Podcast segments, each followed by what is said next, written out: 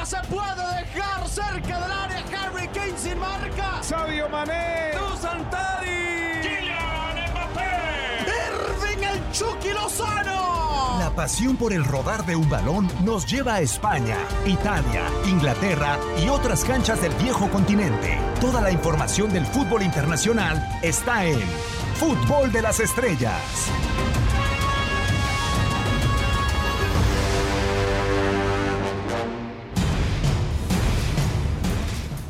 ¿Cómo están? Un placer saludarlos. Una nueva emisión del eh, podcast de fútbol de las estrellas continental, podríamos decirlo. Este episodio ya de, lleno metidos en el eh, tema de la Eurocopa, de la Copa América y la secta del fútbol que se sigue haciendo presente. Quienes saludan este micrófono, Diego Peña, pero también eh, con Raúl Méndez, con Hugo Salcedo. Te saludo primero, Hugo, con el gustazo de saludarte. ¿Cuál te ha gustado más hasta lo que ha avanzado? Porque sé que eres muy minucioso en eh, tus gustos, mi querido Hugo. Diego, ¿cómo te va? Es un gusto saludarte de igual forma a Raúl y a toda la gente que nos escucha. Pues la verdad es que los partidos han sido muy atractivos. Sin embargo, si yo tuviera que concentrar mi análisis, mi punto de vista, mi gusto personal, me quedo con la actuación de Cristiano Ronaldo. Más allá de un partido en específico, me quedaría con la actuación de Cristiano Ronaldo, que por diversas razones, y ya lo estaremos seguramente ampliando, ha sido histórico. Totalmente de, de acuerdo.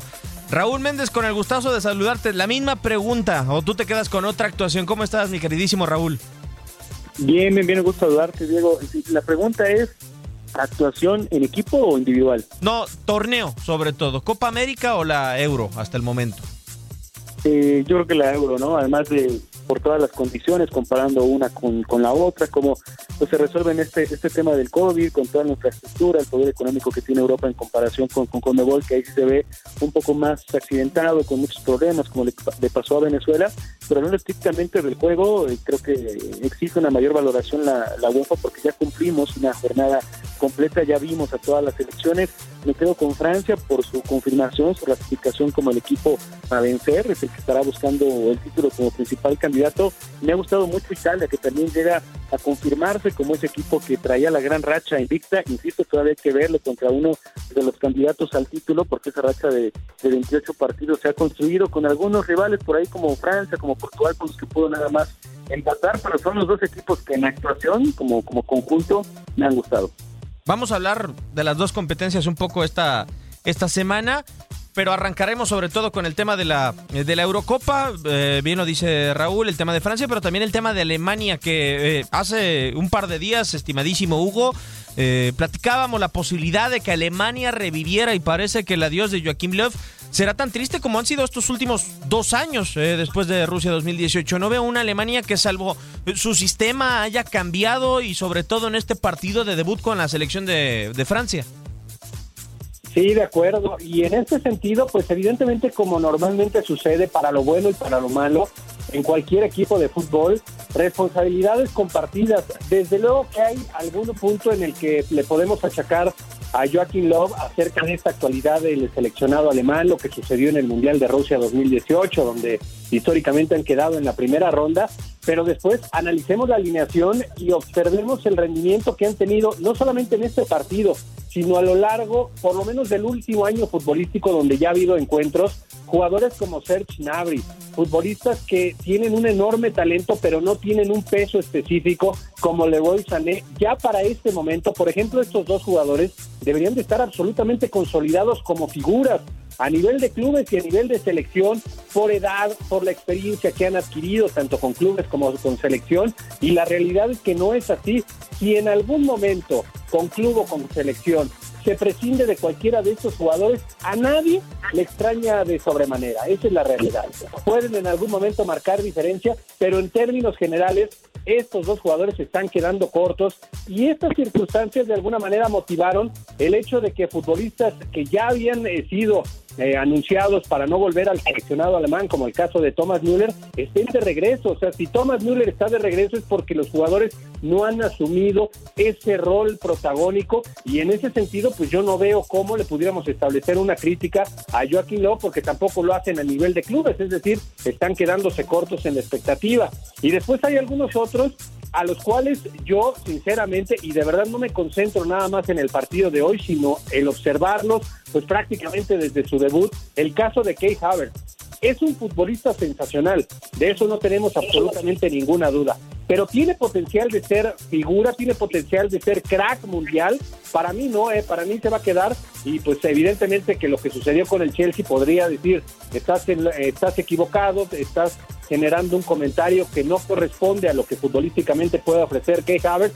Para mí es un futbolista sensacional, como los hay en el fútbol europeo, pues por lo menos unos 10 o 15. No lo pondría por encima de muchos otros jugadores que sí tienen el potencial de verdad de ser cracks mundiales. Kay Havertz yo francamente no lo veo. Y mira que el Chelsea pagó sus 80 millones de, euros por él, eh, Raúl. Eh, a ver, hoy culpar a alguien es muy complicado, ¿no? Por lo mismo que dice Hugo. El tema del nivel de los diferentes futbolistas y sobre todo con su selección, porque a nivel de clubes parece que eh, las compañías o los acompañantes, tanto en Chelsea como en el Bayern y los diferentes equipos en donde se encuentran, parece que sacan o, les ayuda a relucir mucho más sus diferentes capacidades. Pero lo que yo percibo, no sé si tú, Raúl, es que eh, Alemania se ha tenido buenos futbolistas a lo largo de los últimos años, o sea, siempre se ha caracterizado por ello, por la gran producción de futbolistas. No quizá al nivel de un balón de oro, no recuerdo recientemente un balón de oro alemán últimamente, pero lo que sí tenían era un aniquilador en el interior del área, un eh, centro delantero que desde el 2002 hasta 2014 Miroslav Klose apareció y finiquitó cada una de las jugadas que se encontró. Hoy los planes de esta selección de Alemania, ¿cuántas tocados se han visto para ti eh, al no tener, al no contar con un 9 y hoy arranca incluso en este partido contra Francia Timo Werner en el banquillo?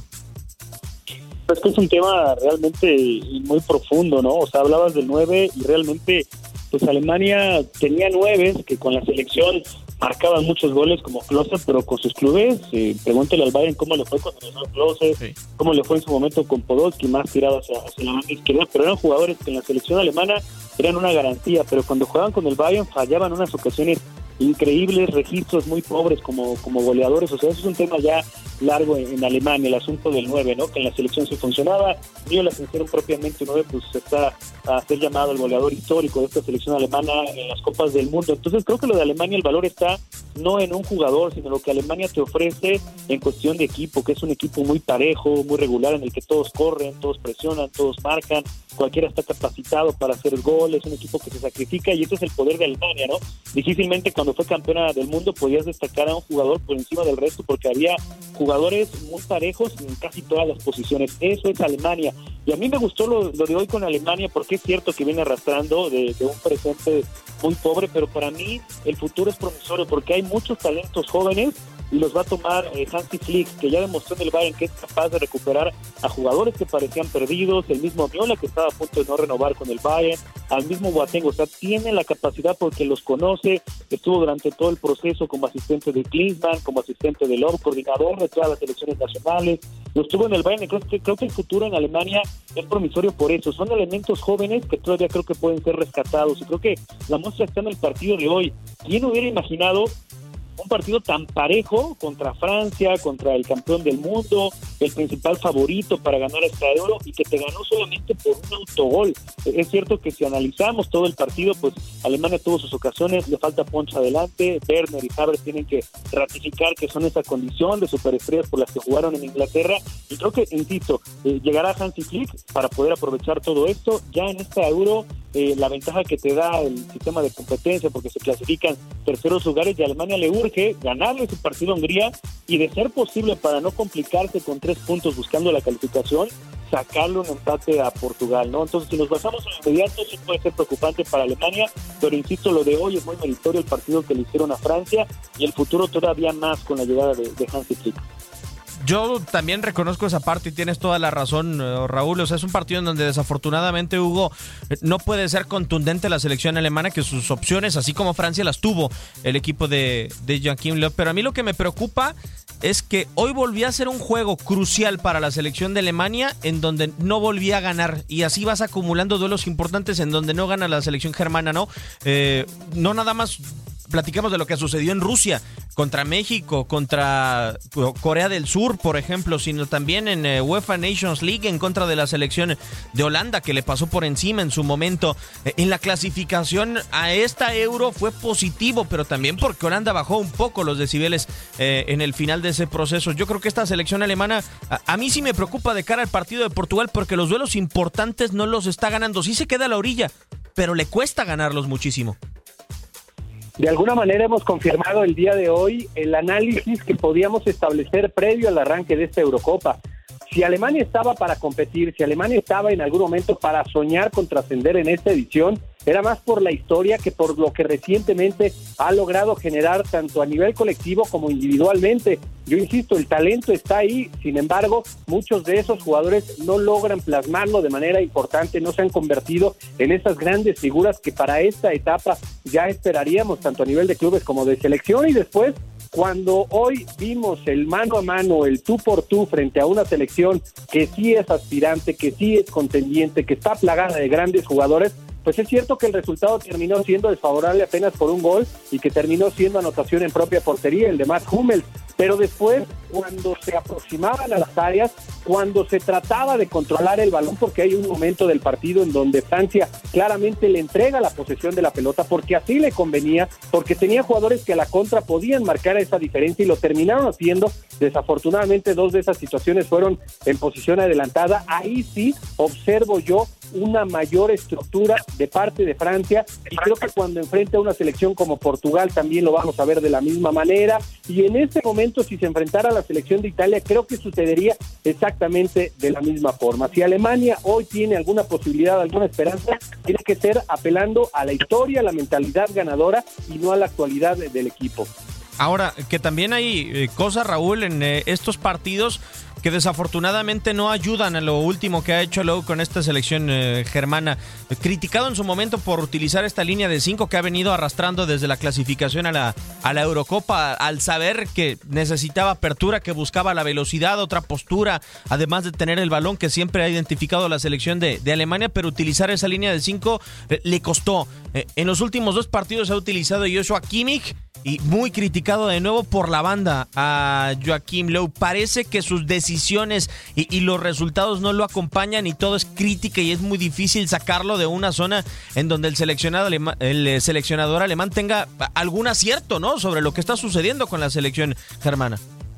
Pero fíjate que yo no lo culparía del todo a Joaquín Lobo, o sea, entiendes que en su desesperación por encontrar resultados, que estos jugadores, especialmente los jóvenes, los del cambio generacional, le respondan a la selección, pues lo está intentando, ¿no? Y buscando ahora la formación eh, de cinco, tal vez también viendo el éxito que esta formación vuelve a tener en Europa, ¿no? Con el campeón de la Champions, como el Chelsea jugando ahí, y sabiendo que Werner y Cabres juegan con ese, con ese sistema. Y por un lado, al estar, yo creo que no tan balanceada la selección alemana, que se desprotege mucho, sobre todo cuando la agarran en contragolpe, trato de proteger al equipo con esa línea de tres, cuidar a con, con dos marcadores más rápidos, pensar que los laterales se van a proyectar. Pero el lateral derecho ha sido un dolor de cabeza, nunca encontró un carrilero con profundidad por esa banda y hoy pues tiene que desperdiciar a Joshua Kimmich, ¿no? Quizá uno de los mejores medios centros del mundo teniendo que jugar como lateral, porque en el medio campo con Cross y con Gundogan se puede tapar ese hueco y Kimmich puede ser más útil por la banda porque no hay otro que juegue como lateral por derecha y por izquierda Gosens que solamente destellos, ¿no? No es el Gosens que conocemos en el Atalante que va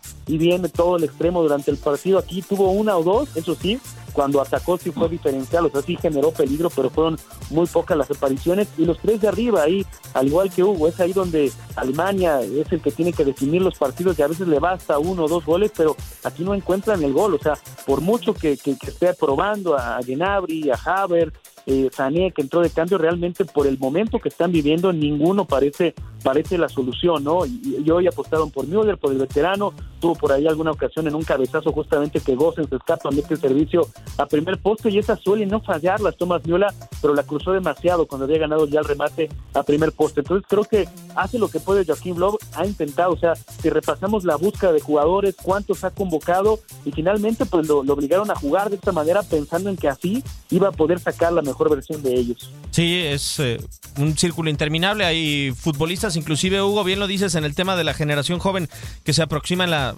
selección teutona, que ya hay algunos que no son tan jóvenes. O sea, por ejemplo, aquellos que estuvieron en la Copa Confederaciones del 2017, el último gran éxito alemán, hoy rozan los 26 años, ¿no? Solamente tres de la final en contra de Chile. El caso de Matías Guinta, otro de ellos era Joshua Kimmich y estuvo ausente, por ejemplo, León Goretzka. Pero parece que Alemania se ha quedado en una situación donde no hay recambio generacional, o no por lo menos con Joaquim Löw, y habrá que esperar si estos futbolistas de la mano de Hans-Dieter Flick pues pueden levantar la mano al nivel que se esperaba en el 2017.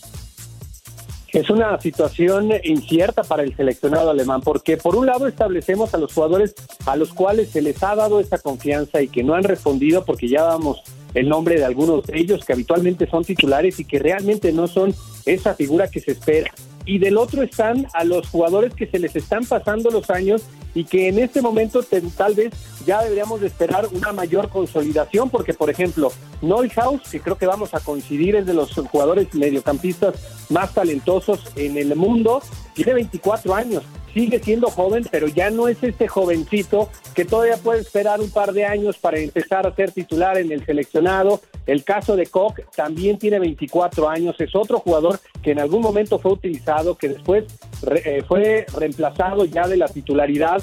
Y algunos otros como Klosterman, 25 años. O sea, estos jugadores ya tuvieron su oportunidad no supieron en su momento aprovecharla y por eso en algún momento ya en la desesperación, pues Jogilo termina llamándole a los que de alguna manera habían sido anunciados como para ya no volver al seleccionado alemán. Por eso yo digo es incierto qué es lo que tiene que hacer, qué formación tiene que utilizar, qué jugadores tienen que estar en la cancha. Pues la realidad es que yo creo que en este momento, en esta actualidad del fútbol alemán, no cambiaría mucho. Si en algún momento reemplazas, tal vez lo de León Goretzka hubiera sido significativo significativo. Si estuviera al 100%, creo que sí es un jugador que podría marcar una diferencia ahí en el medio campo, porque lo tiene todo, tiene calidad, tiene dinámica, tiene liderazgo, lo hace a nivel de clubes, lo hace a nivel de selección y a ese sí lo podríamos extrañar. Pero de estos jugadores que mencioné que estaban en el banco de los suplentes, pues uno entiende claramente por qué en el momento en el que se veía obligado Joaquín Love a realizar esos cambios. Ninguno de ellos fueron utilizados, aunque sabemos que algunos son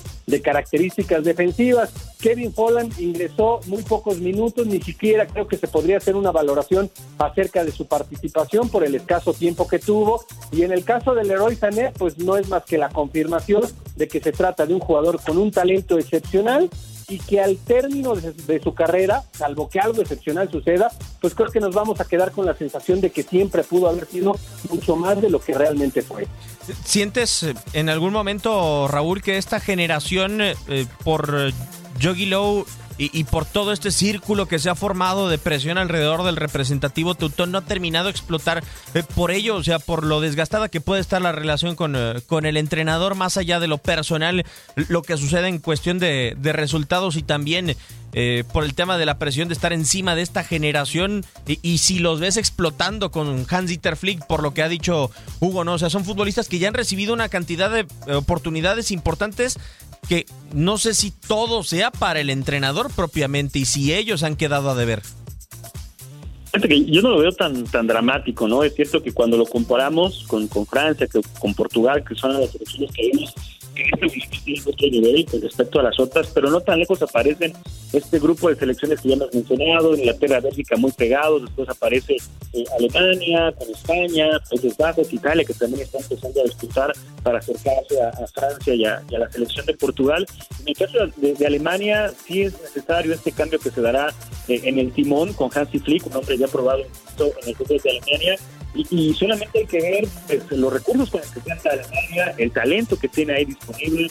Alemania ha jugado las últimas tres finales del Europeo Sub-21, que es el último escalón antes de llegar a la mancha principal. De esas tres ganó dos, la más reciente que pues sí fue muy accidentada, la semifinal, pero en los últimos dio la victoria y avanzó a la final y ahí se coronó. O sea, talento en Alemania, el tema es aquí desarrollar a estos jóvenes jugadores que empiecen a hacer futbolistas que realmente puedan demostrar que están al nivel de los mejores del mundo comparado con los franceses, con los portugueses. Ese es el tema que están arrastrando los alemanes. ¿Cómo ese talento lo podemos llevar a una maduración en sus clubes? Algunos quizás tengan la oportunidad de salir empezar a colocarse por los mejores equipos de Europa y crecer como selección. Por eso insisto que es interesante el proyecto ahora con Hansi Flick, un hombre inteligente que tal vez le faltaba también esa frescura a Alemania con tantos años ya con, Joaquín Lowe y es un técnico que, que, sabe su negocio, que tiene, insisto, talentos jóvenes con los cuales trabajar. O sea que habría que ser pacientes, establecer objetivos a mediano, a largo plazo, porque Alemania estoy seguro que va a cambiar y que así lo manejan ellos. Y por si fuera poco, Hans-Dieter Flick, precisamente en este duelo, en este debut en contra de la selección de Francia, ha estado en la tribuna del Allianz Arena para presenciar el desarrollo de todos estos futbolistas. Llegó el tiempo de terminar esta edición de Fútbol de las Estrellas en el podcast, eh, versión especial de La Secta. Eh, y pues muchísimas gracias Hugo por haber estado por acá, llenos de partidos y de trabajo además, pero con el placer de tenerte siempre por acá. Al contrario, Diego, muchísimas gracias a ti, muchas gracias a Raúl y a toda la gente que nos ha escuchado. Y sí, efectivamente, no pasamos de un torneo al otro, de un día al otro, la cantidad de partidos, la cantidad de emociones y la cantidad, evidentemente, de circunstancias a analizar. Nos pone muy contento lo que estamos viviendo con este verano futbolero. De acuerdo, un verano sin freno de mano, parece mi queridísimo Raúl. Te agradezco, la verdad, por haber estado por acá. Y ojalá que se siga repitiendo con esta secta futbolera en el fútbol de las estrellas. Igualmente, digo, ya mi sombra está aquí en el sillón porque no se mueve todo el día de estar viendo Europa por la mañana, después eh, Copa América por la tarde, pero justamente era la época que estábamos esperando. Y recuerden que sigue la convocatoria abierta ¿eh? en la secta, hay más miembros que estamos esperando, Diego. Claro que sí, y para que se sigan uniendo por acá. El que no ha aparecido recientemente es Marc Rosas, pero bueno, en algún momento. Se cotiza, se cotiza. Eh, es correcto, la verdad, le preguntas a la gente, no, es que jugó en Barcelona y te lo quieren encarecer, y en esta temporada de fichajes está en chino, ¿no? A final de cuentas todos quieren al fundador de la secta. Nosotros por lo pronto les agradecemos por eh, habernos sintonizado en esta nueva emisión del podcast de Fútbol de las Estrellas.